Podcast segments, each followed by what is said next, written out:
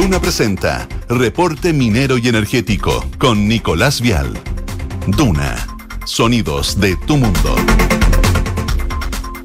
¿Cómo están? Comenzamos esta nueva edición de Reporte Minero y Energético a través de Radio Duna. Soy Nicolás Vial y en los próximos 30 minutos estaremos conversando sobre las principales industrias productivas del país, la minería y la energía. Les recuerdo que nos pueden seguir a través de nuestras redes sociales, arroba Reporte Minero y arroba Radio Duna, mm, días por supuesto que han sido bastante complejos a nivel nacional, así que antes de entrar en materia, por supuesto hacer el llamado desde Reporte Minero y Energético a tomar la iniciativa, a apoyar en las distintas eh, instancias que se están dando para ayudar a la zona centro y específicamente sur del país con este sistema frontal, los efectos que han sido bien devastadores y que, bueno, en Chile estamos acostumbrados a este tipo de emergencias, pero para poder eh, salir adelante tiene que ser entre todos. Así que el llamado entonces a ayudar, solidarizar y estar pendiente, por supuesto, de el granito de arena que podemos entregar cada uno de nosotros. Vamos a estar hablando de varios temas. Hoy nos acompaña en el estudio la directora ejecutiva del Servicio de Evaluación Ambiental, la abogada Valentina Durán. Vamos a estar analizando el desarrollo de distintos proyectos mineros y energéticos que hoy se encuentran en cartera, donde algunos avanzan y otros no. Vamos a estar comentando por qué se da eso. Además, estaremos conociendo el estado del arte de la innovación minera en Chile y el desafío de acortar las brechas entre los actores que conforman el ecosistema innovador minero, especialmente desde la academia hacia la industria. Estaremos eh, para eso conversando con Dominique Viera, vicepresidenta de operaciones de Meta Project y fundadora de Mini Nova. Vamos a estar con esas dos conversaciones. Le mandamos también un saludo y un abrazo grande a nuestra editora América Rodríguez. Le llegó el resfrío, como todos nosotros, de una u otra forma, así que va a estar la próxima semana, esperemos con nosotros, así que ame a recuperarse. Está con nosotros Valentina Durán, lo comentábamos, directora ejecutiva del Servicio de Evaluación Ambiental. Valentina, un placer que nos acompañes aquí en Reporte Minero y Energético por Radio Duna. ¿Cómo estás? Muchas gracias, Nicolás. Muy bien. Aquí también hemos estado monitoreando cómo están eh, los funcionarios del servicio en las regiones, porque ha sido un fin de semana muy, muy complicado. Sí, pues son desafíos a, nivel de todas las carteras del gobierno, todo el aparato estatal también en ese sentido. Y específicamente también para el trabajo que ustedes desarrollan como el Servicio de Evaluación Ambiental con respecto a proyectos que están con eh, en esta relación con las comunidades, por ejemplo, en consulta. Hay un tema ahí que... Efectivamente, estamos justamente haciendo un levantamiento de cómo está la situación, porque es muy importante en el marco también de la, de la incorporación al acuerdo de Asegurar la participación ciudadana informada y evidentemente eh, si se viene, por ejemplo, esta semana una actividad, un taller de participación ciudadana, las personas no van a estar en condiciones. Así que estamos viendo cómo, cómo ajustamos los procedimientos en caso de ser necesario en las regiones más afectadas. Eh, Valentina, ahondemos en ese punto. ¿ah? Y con lo que mencionaba eh, uno de los temas es implementar progresivamente el acuerdo de Escazú. Sí. ¿Qué es lo que, eh, ¿Cómo ha ido esto? Eh, firmado el año pasado, más bien, más que firmado, digamos, ya mm. puesto en régimen, se podría decir, adherido. Eh, ¿Cómo ha ido cambiando también en términos de la evaluación ambiental de proyectos? Ya ahí vamos entrando también en detalle. Bueno, fue un paso muy importante haber adherido, digamos, haber ratificado, adherido porque ya no era tiempo de ratificar al acuerdo de Escazú, que es este tratado que tiene que ver con el acceso a la información, la participación y la justicia en asuntos ambientales. Eh, finalmente, el Acuerdo Escazú es un tratado de derechos humanos y, que tiene que ver eh, con el Objetivo de Desarrollo Sostenible 16, que tiene que ver con las instituciones y los procedimientos sólidos como condiciones para la paz. Entonces tiene que ver también con el Estado de Derecho, digamos, en la medida que las instituciones, los procedimientos tengan legitimidad por parte de la sociedad, vamos a tener un clima de mayor estabilidad también para la economía, que, que es un foco importante, digamos, de este, de este programa. Entonces, eh, es una condición muy relevante para el desarrollo sostenible. Y hemos avanzado. Eh, el primer, la primera medida que tomamos eh, fue eh, dictar un instructivo que permitió abrir eh, los supuestos de, de, participación ciudadana en las declaraciones de impacto ambiental, porque siempre es obligatoria la participación ciudadana en la tramitación de los estudios, no así en la participación solamente cuando las personas la piden y los directores regionales la conceden. Nosotros dijimos, interpretemos esos requisitos de procedencia de la participación en las días de una manera amplia, favorable al ejercicio de los derechos. Y durante todo el proceso de evaluación. Claro, entonces de esa manera ha aumentado, tenemos en el último año, aumentó, ya estamos como un 11% de, de participación ciudadana en, los proyectos en general porque es cuando la piden. Y eso es algo que requiere un esfuerzo muy importante de los funcionarios, pero es desde el deber eh, que tenemos de considerar las observaciones ciudadanas y, como tú dices, Nicolás, de darle también un trato adecuado a esa ciudadanía que quiere participar durante todo el proyecto. Entonces, por ejemplo, si producto de el ingreso de una adenda, una modificación a un proyecto en el marco de un proceso que se está desarrollando, eh, se identifican cambios a ese proyecto o se identifica un impacto significativo que no había sido identificado, es necesario, por ejemplo, abrir un nuevo periodo de participación ciudadana para que las personas puedan opinar sobre ello. Esto, esto es interesante, Valentina, porque eh, lo hemos conversado también en el programa en Canal 24 Horas, Reporte mm. Minero y Energético. Es entenderlo esto, este tipo de medidas que son acuerdos internacionales también, o sea, uno adhiere y tiene que cumplir una serie de, de, puntos, pero finalmente busca fortalecer el sistema de evaluación ambiental. Y en algunos sectores esto de fortalecer el sistema de evaluación ambiental se ve como una traba, digamos, para hacer nuevos proyectos. Desde el SEA se ha dicho todo lo contrario, es para justamente no llegar a procesos de judicialización que no en todos los casos, evidentemente, pero en un número importante se debió a que no se habló con las comunidades, que dentro de ese proceso no estuvo este punto en particular y termina judicializándose finalmente malo para todos, digamos. Claro, sí, bueno, efectivamente, bueno, la judicialización hay que entender que igual es una garantía. Sí. Entonces no se puede obviar, es imposible. Todos los actos de la administración del Estado están sujetos al control judicial. Pero efectivamente es un problema. También hay que aclarar que solamente un 5 a 6% de los proyectos que son aprobados son judicializados después. Que tienen aprobado el, la certificación que, que tienen una resolución de calificación ambiental, así que tampoco es que sea tanto. Pero, un 5%, ¿eh? ¿eh? Sí, es poco, uno pensaría que más. Sí, Sí, lo que pasa es que hace mucho ruido, digamos, porque evidentemente que produce, bueno, incerteza tener, no tener una resolución de calificación ambiental afirme. Eh, pero efectivamente, así como hay que fortalecer el acceso a la justicia ambiental y tener criterios amplios para que cualquiera, cualquiera pueda reclamar, eh, también es importante fortalecer los proyectos, no solamente cuando ingresan, sino que también antes.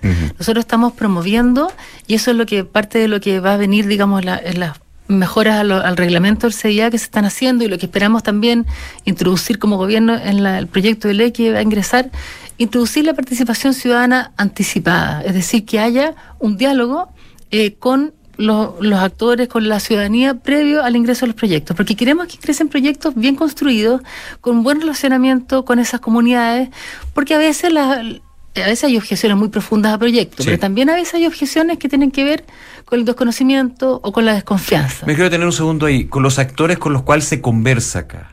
Se conversa, lo voy a poner en ese concepto, porque también dentro de los procesos de evaluación ambiental o el proceso, digamos, de catastro de lo que puede ser un proyecto de inversión, concentrémonos en lo minero y energético, vamos por el programa, pero puede abarcar distintos, distintas áreas, mm. siempre se habla de con quiénes se habla con las comunidades, eso es evidente, con quienes, los stakeholders, como se entiende también el concepto, pero empiezan a aparecer organizaciones, ONG, y muchas veces desde el titular del proyecto se dice, bueno, pero este, esta organización es de afuera, esta mm. organización no representa, representa una parte, esta organización viene con otra agenda. ¿Cómo lo ven ustedes desde ese punto de vista? Estoy tomando lo que es siempre el comentario del titular del proyecto que dice, yo estoy hablando no sé con quién, debería hablar con la comunidad, pero finalmente hablo con un representante que viene de otro país en, algunas en algunas situaciones. Claro, o sea, a mí eso no me preocupa tanto porque en el fondo hay, la sociedad tiene distintas complejidades y distintos actores y así como hay gremios, ¿no es cierto? todos los sectores de la economía tienen sus gremios que los representan muy bien. Eh, existen también, bueno, grupos intermedios de la sociedad, centros de estudio, y también existen las ONG que finalmente están en la defensa del medio ambiente y a veces, claro... Y que no lo digo como algo malo per se, ¿ah? es más bien desde el comentario que siempre se escucha a los titulares. Pero es cierto, yo entiendo que eso presenta una complejidad porque ahí hay, hay agendas que tienen que ver con políticas públicas, entonces a veces se puede intervenir, intervienen quizás en algún conflicto en aras de algún objetivo que, que consideran mayor. Yo creo que es parte de la complejidad. Eh, pero en el fondo lo que hay que asegurar es que todas las observaciones que se presentan en, un estudio o en una declaración sean contestadas. Y en eso es lo que nosotros estamos avanzando en el lenguaje claro, el lenguaje sencillo, también en que, por ejemplo, se publique la estrategia de participación ciudadana, después si hay modificaciones en los eventos, en los hitos, que también se comunique. Y así esperamos poder ir avanzando a través de medidas legislativas, eh, medidas reglamentarias y de gestión hacia una mayor legitimidad también de los proyectos que finalmente son aprobados. Lo dijo el presidente Boric en la cuenta pública hace, hace pocas semanas, eh, dijo que la idea era justamente en materia ambiental, uno de los, de los temas que planteó era fortalecer la evaluación de impacto ambiental para dar certeza a todos los actores. Y eso es algo muy importante porque siempre se ha hablado, siempre se le ha exigido al sistema mayor certeza, pensando en las reglas claras o cuando una resolución de calificación ambiental es modificada. Los mismos titulares de los proyectos son los que piden, es como una reivindicación que siempre ha venido desde los titulares de proyectos, que yo la entiendo que es necesario tener reglas claras, pero también la ciudadanía quiere reglas claras en el sentido de que dice, hay eh, un, deber del Estado de proteger el medio ambiente, de asegurar el derecho a vivir en un medio ambiente libre de contaminación, de asegurar el cumplimiento de la normativa ambiental y como sistema tenemos que dar garantías a todos. Entonces, si tú dices cuáles son los ejes, hacia dónde debiera moverse la evaluación de impacto ambiental en los próximos años con el proyecto de ley que va que va a ingresar el gobierno y con las modificaciones reglamentarias, es a tener una evaluación de impacto ambiental que asegure que sea realmente técnica, eh, en, que, en que sea más importante lo técnico que lo político, de manera que sea más predecible, Ojalá que las decisiones regionales... Para que, se mantenga en el tiempo, digamos, cuando se habla de política de Estado muchas veces. Sí, exactamente. Y también es importante... Independiente del gobierno de turno o el sector Claro, también es importante la voz de las regiones, pero sobre todo sobre la base de instrumentos específicos de ordenamiento territorial, los planes reguladores de, de, ordenamiento, de los PROT que van a venir, que todavía no se despliegan. Todos esos son elementos importantes. Entonces, que, que una región, que una comuna pueda a través de instrumentos identificarse un proyecto, cuán compatible o no es un proyecto con las políticas. Pero parece importante que tengamos esas políticas, que tengamos planificación, que tengamos instrumentos. Entonces eso es como un... ¿Qué fortalecimiento, perdón Valentina? Son, son aspectos que también, eh, lo, comentábamos, eh, son vistos desde afuera desde, eh, desde la Unión Europea, en términos, por ejemplo, de lo que fue la visita de la presidenta de la Comisión Europea. Mm. Uno de los puntos era ahí la energía renovable, en, términos energéticos, pero también desde la OSD. Hay ahí una evaluación que hace la OSD con respecto a cómo se está llevando eh, en manera eh, multisectorial este tema. Sí, bueno, esta es una semana muy importante porque se está desarrollando la evaluación de desempeño ambiental de la OCDE. Nosotros somos parte de esta Organización de Cooperación y Desarrollo Económico, que es como un club de buenas prácticas económicas, en que los países que son parte se evalúan entre pares y se comprometen a seguir determinadas recomendaciones y decisiones de la OCDE. O sea, ser país OCDE hoy día lo, entendemos como ser un país desarrollado. Sí, claro.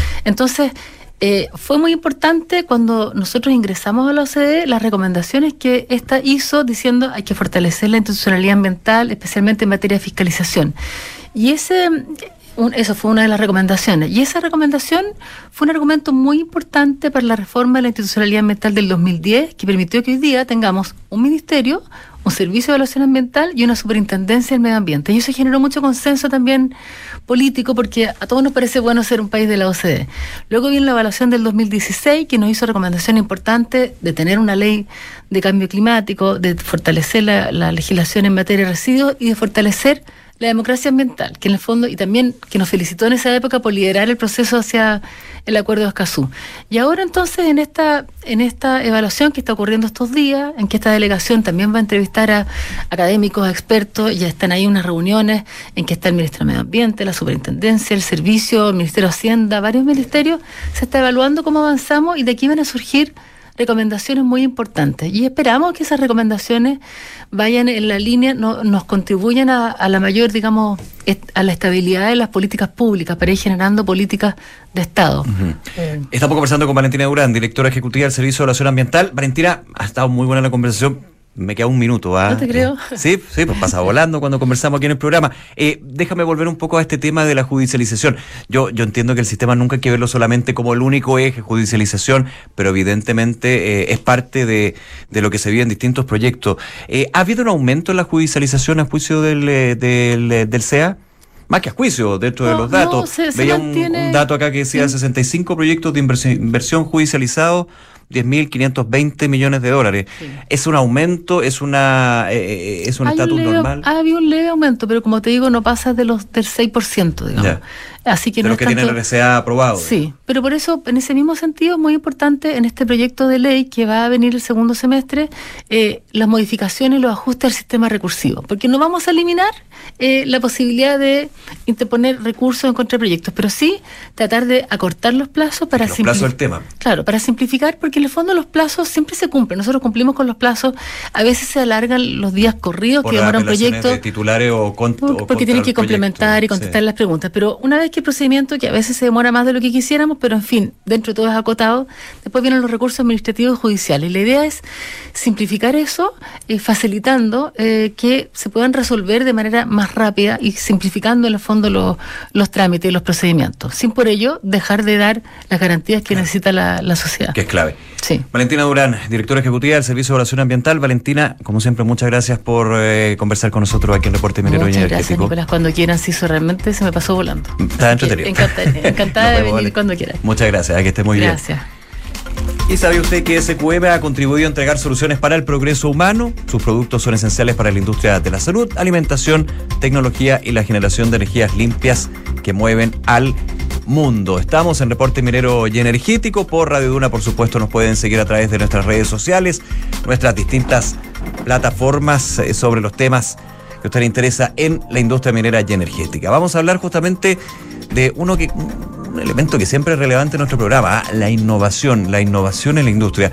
Para eso estamos en contacto ya con la vicepresidenta de operaciones de Meta Project y fundadora de Mini Nova, Dominique Viera. Dominique, muchas gracias por acompañarnos en el programa. ¿Qué tal? Hola, mucho gusto. Qué rico estar aquí. Feliz, pues feliz que nos acompañes. Cuéntanos, quiero ir un poquito desde el origen, ¿ah? lo que motivó la creación de Mininova. ¿Qué es Mininova también para quienes nos ven, están escuchando esta hora? Hola, hola Nicolás. Mira, lo primero que todo, Mininova es, yo creo que día ya casi un movimiento, ¿cierto?, de distintas personas que trabajamos, vivimos en el, en el ecosistema minero, porque no es solamente la minería directa, y que de alguna forma queremos ser como un puente entre la industria y la sociedad. ¿De qué forma? A través de la innovación, porque la minería tiene muchos desafíos y muchas veces eh, nosotros sí, digamos, los ciudadanos comunes, ¿cierto? Cuando andamos de civiles, eh, no sabemos qué podemos aportar. Entonces, de repente hay mucha gente que trabaja en el rubro de la medicina o, en muchas otras áreas que a lo mejor tienen soluciones para los desafíos que hoy día tenemos y, es súper bueno darlos a conocer, qué estamos haciendo en, distintas cosas. Entonces, ese, ese es el foco, el fin de Mininno. Ahora, eh, Dominique, en este, en este punto de la innovación, tú lo decías, eh, es una industria, eh, pero no solamente desde la extracción, sino todo el ecosistema minero, los proveedores, por ejemplo, la distinta infraestructura ahí que se maneja. ¿Cuáles son las principales brechas que ustedes han detectado en términos de, la innovación, lo que traba este punto en particular?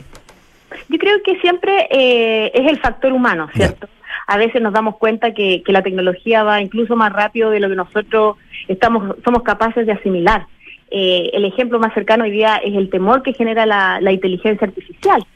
Eh, también el, el, temor legítimo, ¿cierto?, que tiene mucha gente cuando ve el tema de la automatización y piensa que, que va a venir a sustituir ciertos puestos de trabajo. Entonces, yo creo que el ser humano es natural que muchas veces le tenga un poco de, temor al cambio. Claro, porque son cambios bien profundos, finalmente. Sí súper profundo. Entonces, em, en minería, si bien siempre decimos, nosotros como que nos creemos que, que, hacemos toda la innovación y no es así.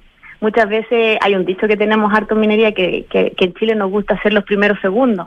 Porque tú vayas a vender tecnología y te dices, ya, ¿dónde lo tienes? ¿En qué mina de cobre igual a esta? Ah, en Chile. Entonces, em, es bien difícil, pero trabajamos con personas y por eso yo creo que, que es importante eh, generar instancias donde nos podamos conocer y totalmente fuera de contexto. La gracia de Mininova es tratar de hacer algo como eh, que no seamos nosotros escuchándonos entre nosotros. Entonces, para poder llegar a la gente que normalmente no está en minería, eh, no podemos ser los mismos que estamos siempre hablando, sino que tenemos que a lo mejor eh, buscar gente similar o, o, juntarlos con las cabezas de las empresas que hoy día están haciendo estas innovaciones eh, para que para que se comprometan y, y, la, y, la, misma gente vaya ahí conversando cuáles son los desafíos, los temores, y sean parte. Es bien interesante eso porque finalmente eh, siempre el, el, paso más difícil para eh, el emprendedor e innovador es hacer el match. El match, no solamente en términos de, oye, hablé con eh, Juanito y Juanito tiene esta mina y podemos hacer esto. Es principalmente hacer el match de su innovación y muchas veces poder abrirse en términos de, no sé, eh, una, una idea justamente que va en busca de mejorar un proceso para la agricultura, pero fíjate que también para la minería puede ser, pero eso nunca lo pensaste, digamos nunca lo pensaste, por ejemplo, en un tranque relave. Eso. O, o, de repente llegan muchas em, innovaciones por el lado también de, de, la inteligencia artificial, del uso eficiente de datos. O sea, hay una cantidad de cosas y a lo mejor yo soy, por ejemplo, programador, ¿cierto? O estudié informática y nunca me vi trabajando en minería y la verdad es que estoy haciendo innovación.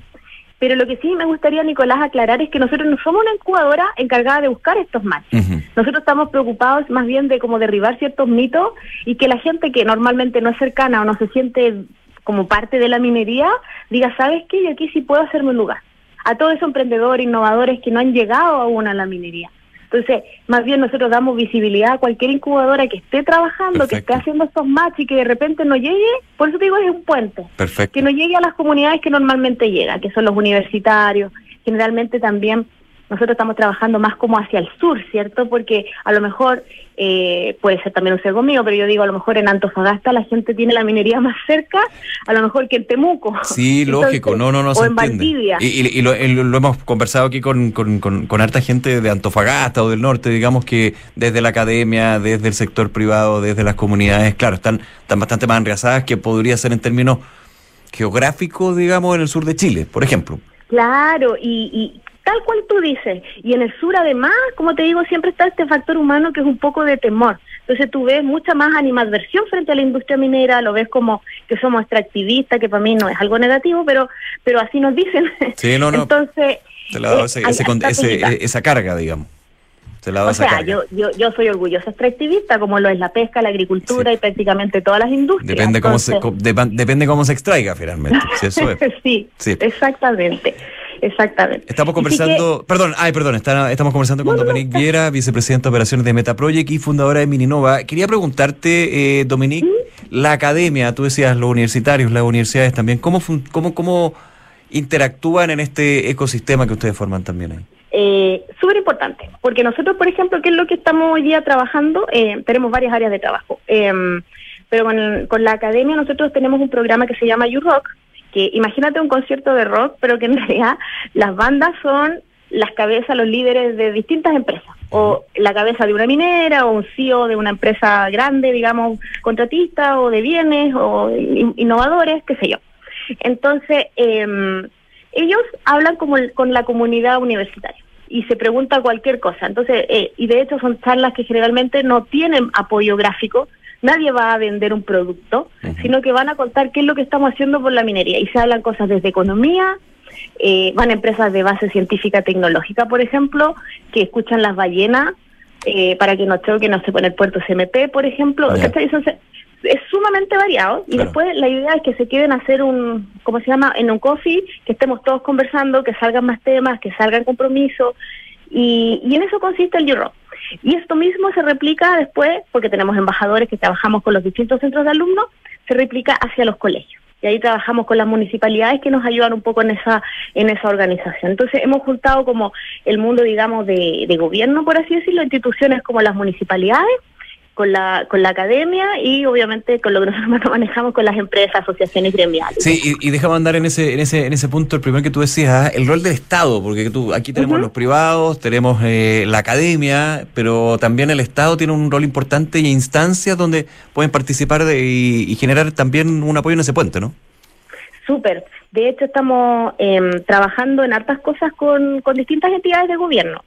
Y, y una de ellas, por ejemplo, es junto con las universidades en generar cierto, no quiero decir la palabra capacitación porque, porque no es una capacitación propiamente tal, pero es informar de ciertos temas que los tomadores de decisiones a nivel de Estado tienen que conocer. Cuando hablamos de minería, entender que lo que es un impuesto, la diferencia entre el impuesto específico al royalty, por ejemplo, si es que existe, y etcétera, etcétera. Entonces, nosotros al final del día lo que queremos, como te digo, es informar, es generar este puente y, y no, no decirle a la gente lo que tenga que pensar, pero que cuando opine los liga conociendo qué es lo que realmente pasa en la minería, en el ecosistema minero. Ahora, ¿cuáles son los desafíos para adelante que tiene Mininova en ese sentido, Dominique? Tenemos tremendo desafío. Nosotros, para que tú sepas, empezamos hace menos de un año. Ya. Hoy día tenemos todavía una lista de universidades a las que no hemos podido atender con eventos, una lista de empresas que no ha podido presentar. Y además hicimos lanzamiento en conjunto con la Municipalidad de Viña, eh, la Universidad de Viña del Mar y eh, ASIVA, que es la Asociación de Proveedores de, la, de Valparaíso, eh, el lanzamiento de lo que es la Expo Industrial. Y ahí queremos hacer en el Festival de Viña, tal cual en la Quinta Vergara, eh, muchos shows, va a ser un fin de semana para que vaya toda la familia y las distintas empresas de distintas áreas expongan qué es lo que están haciendo en temas de innovación, de, desarrollo para las comunidades, ¿cierto? Van a haber artesanos, van a haber grupos, entonces va a ser además un paseo entretenido familiar para que la gente además sepa qué es lo que hacen las empresas, cómo me afecta a mí, por ejemplo, el precio del cobre o lo que está haciendo tal y tal empresa. Y, y digamos, y además puedan entretenerse, ver un show y vean las cabezas, como yo te digo, de las mineras que es distinto verlo en la tele, hablando en técnico, a verlos ahí cercano contigo y comprometiéndose. Esto, eso es lo que queremos hacer. Estas son instancias que, que hace ya algunos años se están aplicando en Chile en distintas instancias como, como ustedes, pero que a nivel internacional es como pan de cada día, ¿no? ¿Cómo, cómo, un poco la comparación? Sí, yo creo que acá se están haciendo. ¿ah? De hecho, partió con Compromiso Minero, que yo encontré que es un movimiento súper choro. Eh, pero nosotros como que, yo creo que la, la diferencia, bueno, uno que no venimos a competir, de hecho le tratamos de dar visibilidad a todas estas cosas, claro, claro. pero pero en Chile encuentro que, que igual había temor. Yo que yo te digo, estoy en varias asociaciones gremiales, estuve en directorio, yo me doy cuenta que siempre hay mucho temor al, a la opinión pública. Como que, mostrarse. Es muy, claro, que generalmente también es bien negativa y en Twitter ni te cuento. Sí, no, no. Entonces, claro. Entonces yo creo que también ha habido harto temor en esto, por eso estamos tratando de hacerlo de la forma más entretenida, no vamos a cambiar la mentalidad de nadie, pero al menos vamos a tratar de, informar de una forma más, más entretenida. Perfecto, Dominique Viera, fundadora de Mininova. Dominique, un placer, muchísimas gracias por acompañarnos en, el programa y que te vaya muy bien. ¿eh? Muchas gracias a ti, Nicolás, y todos bienvenidos el 3 y 4 de noviembre. Excelente, cuídate, chao, gracias. Gracias, chao. Bien, llegamos a ser final del programa. Agradecerles su sintonía, recordarles, por supuesto, que nos pueden escuchar todos los martes a las 21 horas y los sábados a las 9 y media de la mañana en Radio Duna, en todas nuestras plataformas. También suscribirse a nuestro portal reporteminero.cl para recibir las informaciones, las novedades de la industria minera y energética y vernos ahí en televisión a través de Canal 24 Horas y TV Chile. Soy Nicolás Vial, esto fue Reporte Minero y Energético en Radio Duna. Nos vemos la próxima semana. Que esté muy bien. Un abrazo, chao.